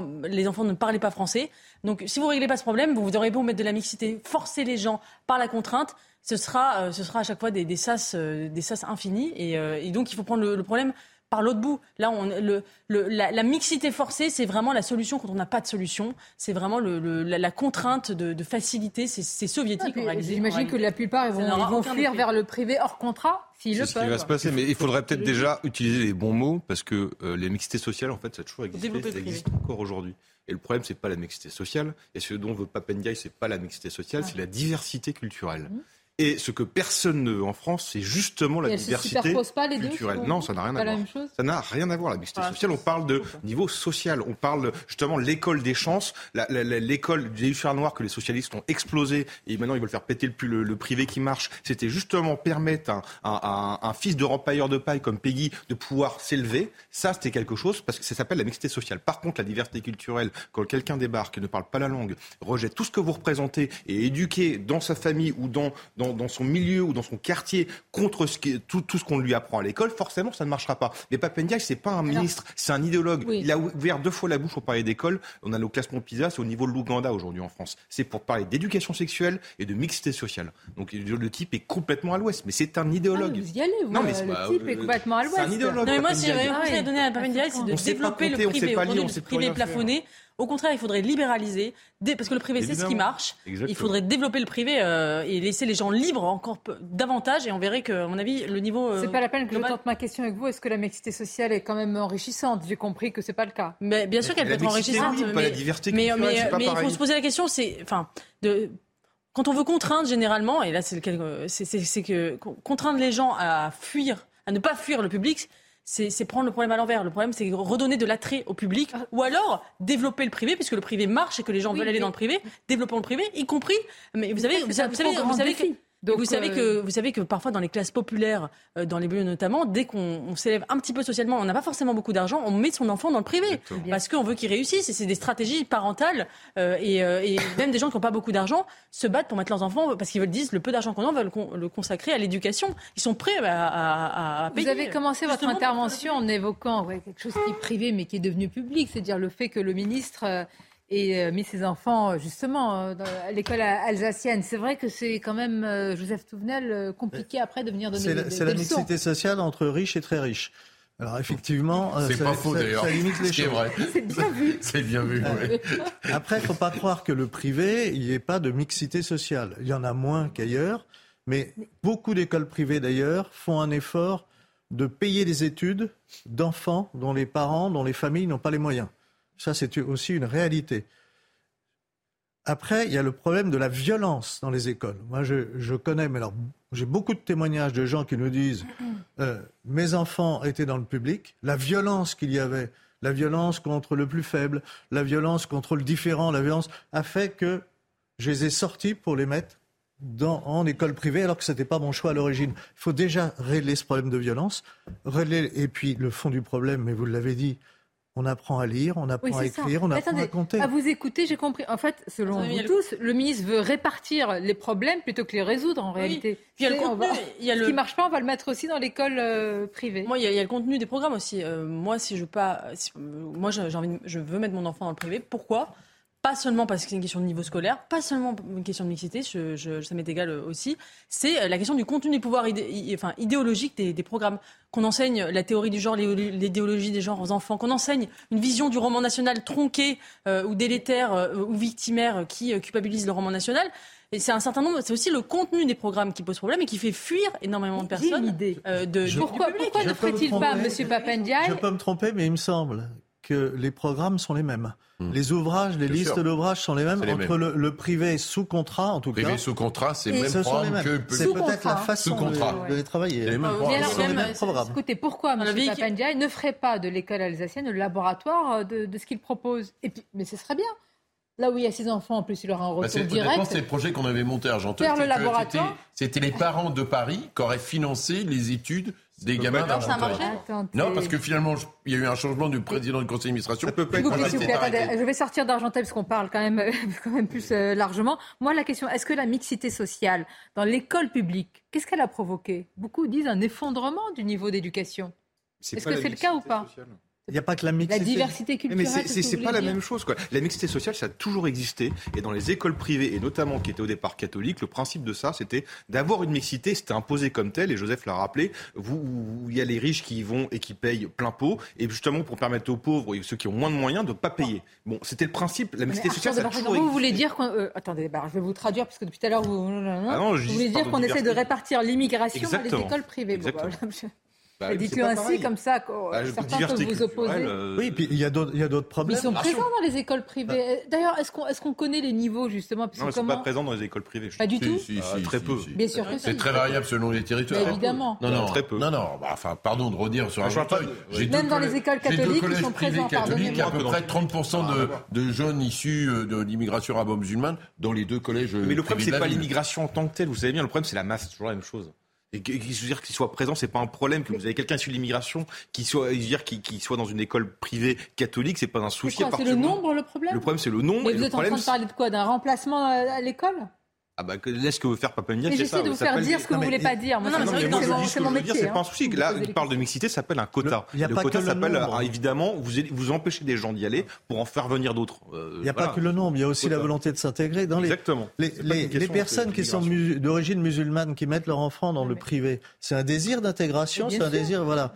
Euh, ah, et, d'autres ne l'ont pas. D'où d'ailleurs. Quand il y a cette volonté, on ne va pas aussi reprocher. Quand il y a, ça, ah non, mais c'est très bien. Mais là, D'où aussi la fuite de beaucoup d'enfants juifs, de familles juives, de l'éducation nationale pour les mettre dans le privé, parce qu'ils ne peuvent plus tenir à cause de la pression islamiste dans un certain nombre d'écoles de banlieue pas loin de chez moi, c'est comme ça que ça se passe. Qui se en tout cas, en tout cas, c'est le, le, sujet de l'école est d'une telle ambition, c'est tellement important pour l'avenir de notre pays. C'est absolument, c'est la, c'est la fondation, c'est à la fondation de tout.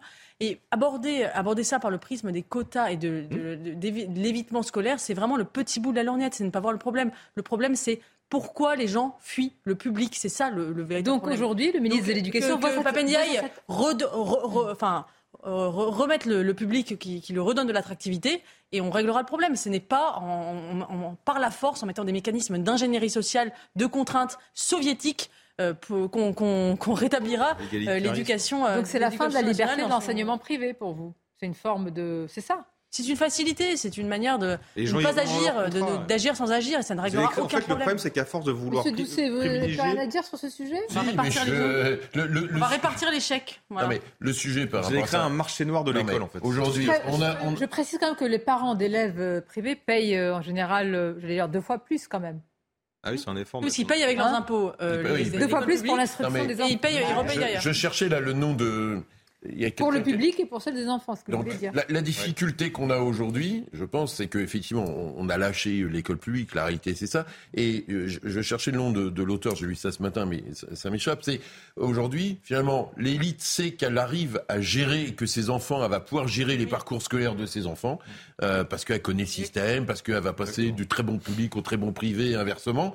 Et par contre, que finalement, que le reste du pays, que l'éducation nationale s'enfonce parce que les profs sont pas payés au niveau et de ça, et qu'il y a, y a les questions de formation, de multiculturalisme et tout, bah finalement, l'élite s'en moque un peu parce qu'elle sait comment elle va sauver ses mômes. Mais pour le pays, c'est dramatique. pour le pays, c'est dramatique. Parce que mais pourquoi on n'assume pas la mission principale de l'école Mais c'est ça ce qui est terrible. C'est oui, surtout que les, toutes les routes périphériques et les petits chemins et pas le boulevard. Oui. C'est ce que dit très bien François-Xavier Bellamy dans le Figaro aujourd'hui. Il dit si l'école est un non-sujet national, c'est parce que les enfants des riches, les enfants de l'élite échappent au problème du chaos scolaire parce qu'il y a des stratégies d'évitement. Et même si vous contrez les stratégies d'évitement comme le fait Papendiaï, vous verrez que les riches s'en sortiront toujours ils se débrouilleront toujours pour, pour, trouver. Si on met des quotas dans les écoles privées, eh bien, ils iront dans leur contrat.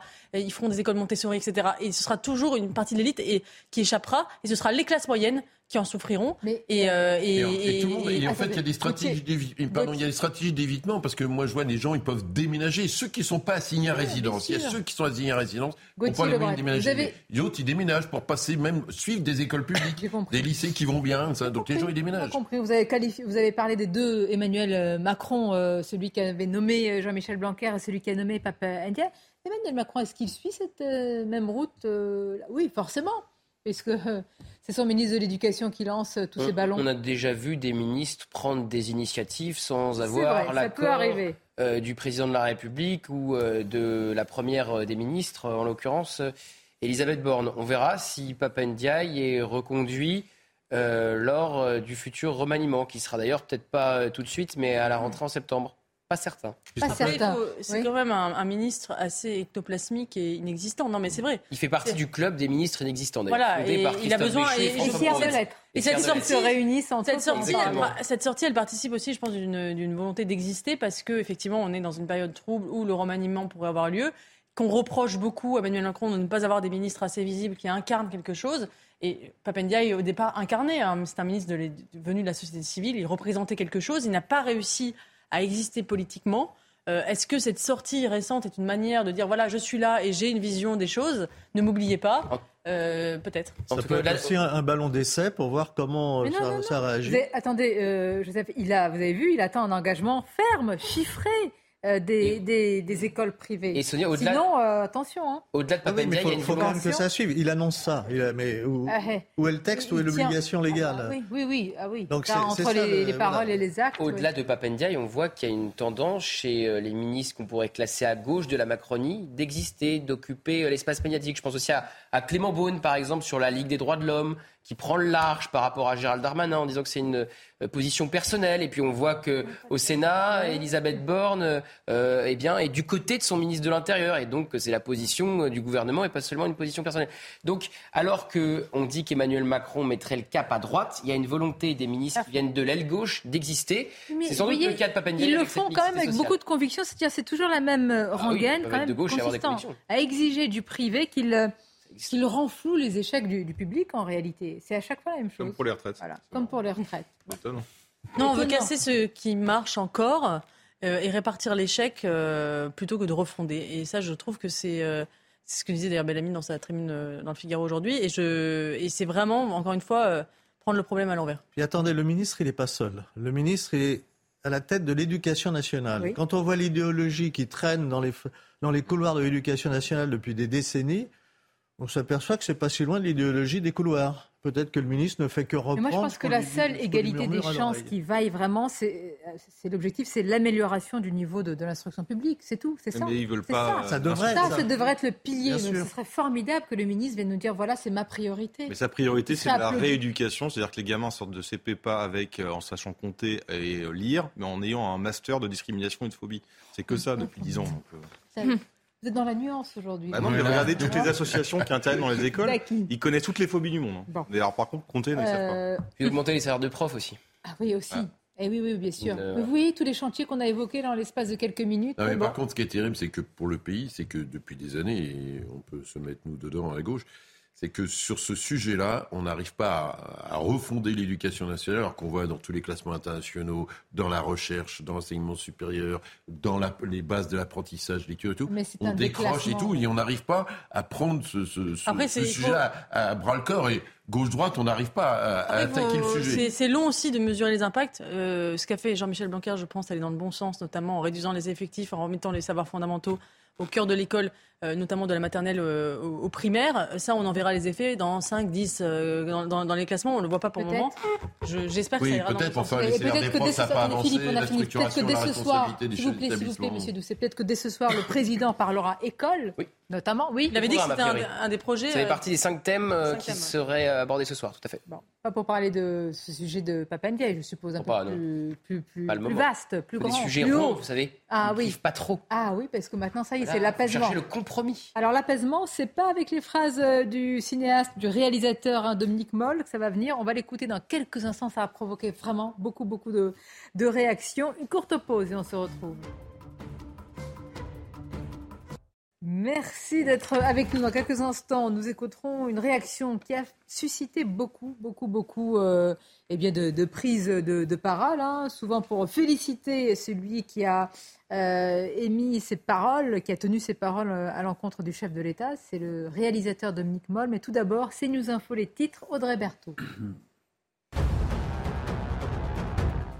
Depuis euh, des mois, les riverains d'un quartier de Marseille soupçonnent l'installation d'une école coranique clandestine. Un abri de bois a été monté dans le jardin d'un locataire. Depuis, euh, les voisins vivent au rythme des appels à la prière et assistent au va-et-vient de jeunes enfants accompagnés de leurs parents.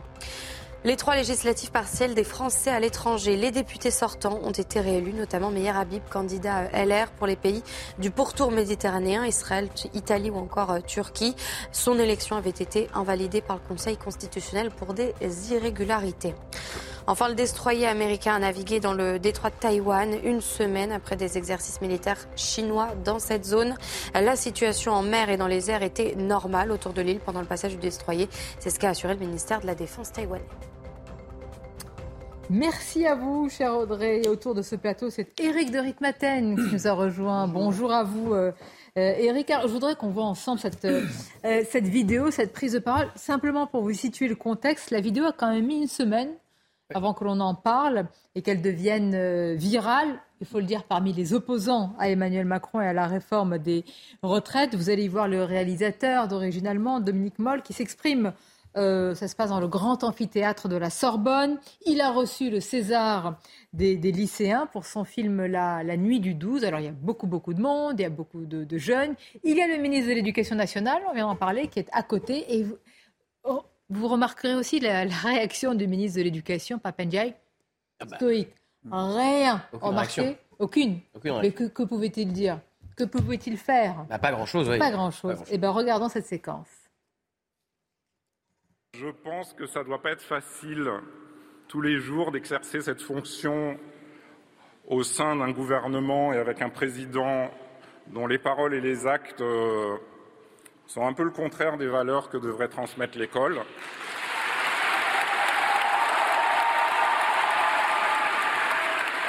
Un, un, gouvernement et un président qui préfèrent imposer plutôt que dialoguer, qui préfèrent donner des leçons.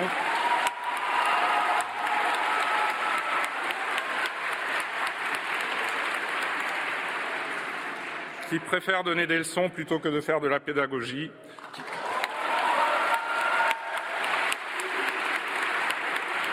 qui préfèrent parfois le mépris au respect et à l'écoute, qui préfèrent cliver et diviser plutôt qu'unir,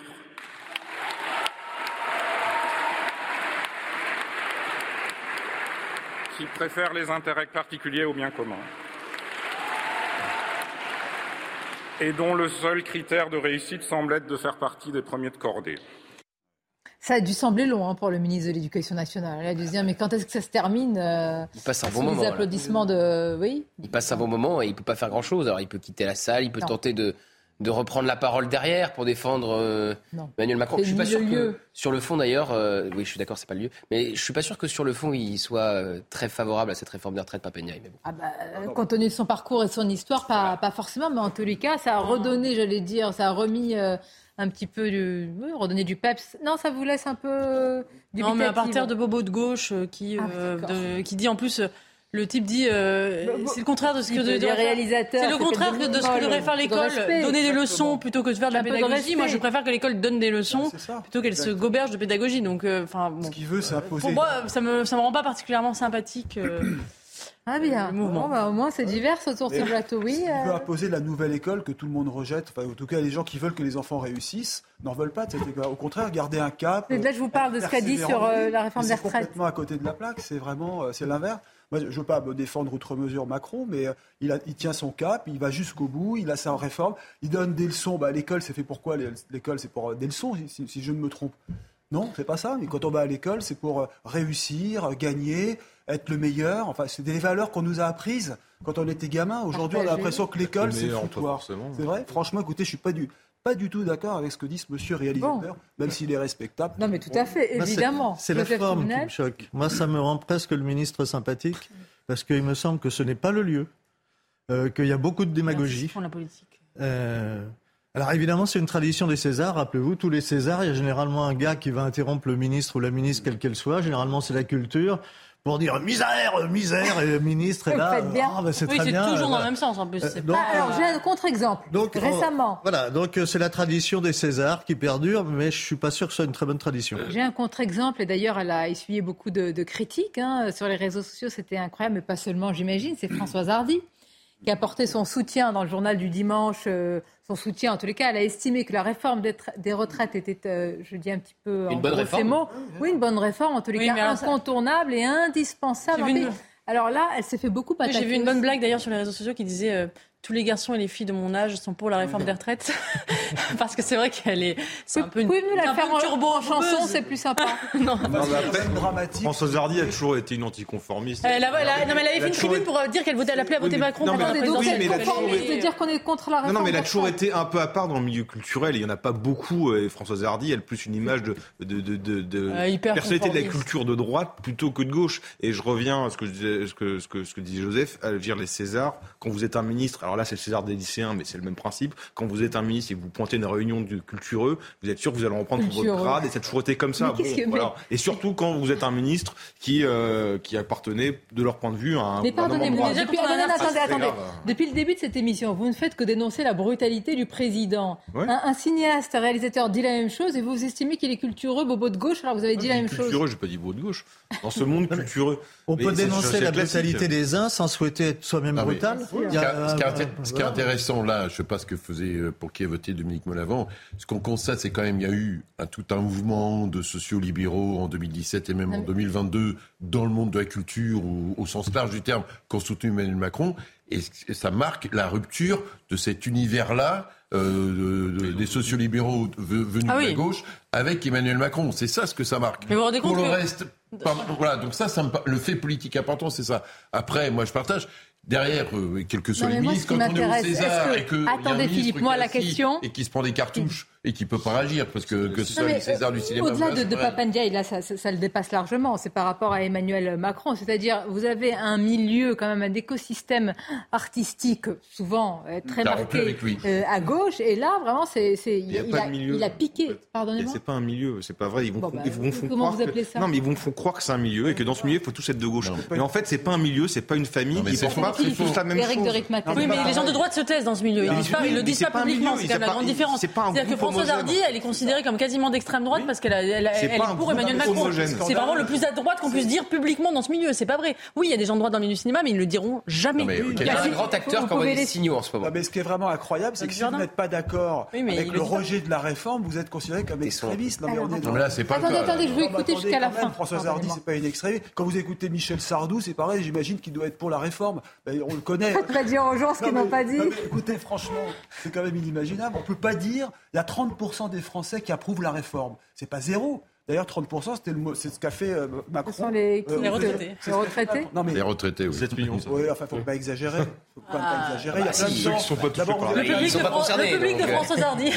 mais laissez la voix minoritaire d'Éric percer. Des indépendants, des, des, des, des, commerçants, des gens qui ont leur propre société, leur PME, qui se battent au quotidien, qui continuent de travailler. Quand vous allez dans la rue, moi, je vois, on voit que dans quelques rues des gens pas contents, mais faut c'est quand même pas généralisé. La France n'est pas à feu. D'accord. Donc moi, ce que je veux, donc euh, ce réalisateur que deux ans de plus, est-ce qu'on va en mourir deux ans de plus quand même non, non, Allez en Inde, en Chine, mourir, ça dépend des. Bon, très bien. Ça se passe. Ah, je suis pas sûr qu'on va y enlever pour la France. Pardon, je ne veux pas ouvrir le débat sur la réforme des retraites. Ça fait trois mois qu'on le tient. Moi, ma question, est-ce que Dominique Moll, parce que là, il y a eu beaucoup, beaucoup vous voyez sur les réseaux sociaux, tout le monde dit bravo, bravo. Est-ce que c'est une marque de courage de dire qu'on est contre la réforme des retraites? Non, on Il ne risque rien. Il y aura toujours des, ces subventions du CNC. Il sera toujours énormément aidé par l'État. C'est une prise de position sans risque absolu. Aujourd'hui, le fait est, le fait est qu'il y a aujourd'hui un consensus même dans le monde de la culture anti-macroniste. C'est devenu. Ce qui n'a pas toujours été le cas. En 2017, c'est un univers. même tu peux considérer que c'est pas un milieu, c'est un milieu. Et par exemple, moi, ce qui m'a frappé, Laurent Geoffrin vient de sortir, un, vient de ressortir un journal qui s'appelle Le Journal, donc pour structurer la social-démocratie. Et beaucoup des gens qui étaient présents au soutien du journal sont des gens qui en 2017 voire encore en 2022 sous Emmanuel Macron. C'est-à-dire que dans tout cet univers-là de, hmm. ce que vous appelez les bobos, eh bien, qui ont soutenu quand un des socles politiques de Macron en 2017, ils ne sont plus avec lui aujourd'hui. Et là-dessus, la réforme des retraites change d'une euh, rupture, marque une rupture par rapport à la Juste une euh, remarque sur euh, le ministre de l'Éducation, difficile après de, de, reprendre la main sur ce sujet, mais qui ne dit mot consent aussi.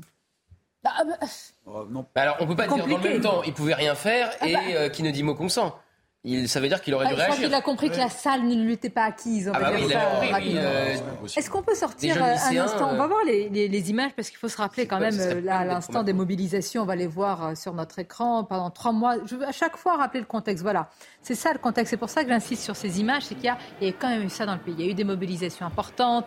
Il y a eu malheureusement des, violences. C'est dans ce contexte que le président va parler de ça. Mais on oublie souvent de parler de l'étranger, de ce qui se passe, de comment on est vu, Éric de ah bah, Vous avez raison de poser la question, parce que j'ai regardé, il y avait une étude la semaine dernière. Alors je l'ai ressorti. Alors bon, les Allemands, ils sont sévères, hein, parce qu'ils adoraient Macron, et puis maintenant ils l'aiment moins.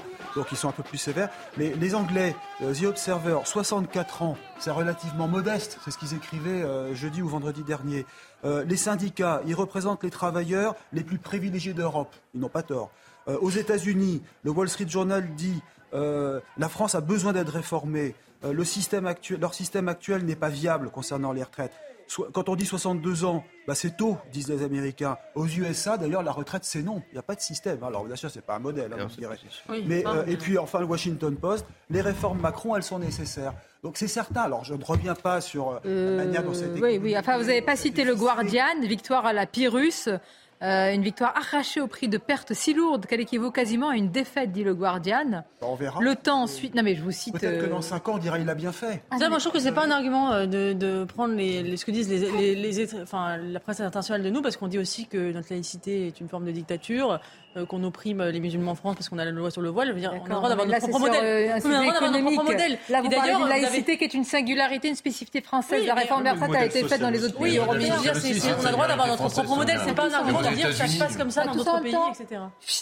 Non, mais donc, donc non, mais notre modèle aussi social, c'est une singularité. Dire, euh, on parle du centre social du cinéma, euh, on a de la mais culture. Arrêtez, partout euh, en le Europe, modèle sur les retraites, c'est pas le même partout. Et le retard n'est pas le même. Enfin, moi, j'ai pas envie de vivre en Grande-Bretagne. Hein. Sur ce que dit le Guardian, euh, je suis pas sûr que, notamment quand il était aux Pays-Bas, euh, aux Pays-Bas, on vante euh, le 49.3, le 47.1 et le vote bloqué. Quand vous avez des étudiants euh, qui demandent au président de la République de manière un peu, alors ils sont un peu nombreux, mais qui demandent où est passée la démocratie française, c'est bien qu'il y ait eu aussi un traitement médiatique dans ces pays-là qui doivent pas forcément, qui doivent pas forcément vanter la démocratie en France. il y a un sujet dont je veux, qu'il faut, il faut en parler parce que ce sera aussi, j'imagine, ce soir l'un des sujets principaux évoqués par le président de la République, c'est le contexte, c'est l'inflation contexte inflationniste. Attention, pour certains, le feu couvre et c'est peut-être la prochaine bombe à, retardement. C'est pour ça que la retraite, c'est une petite partie du, malaise. Hein. Après, il y a tout le reste, effectivement, et ça, c'est vrai. Et peut-être que Emmanuel Macron peut reprendre la main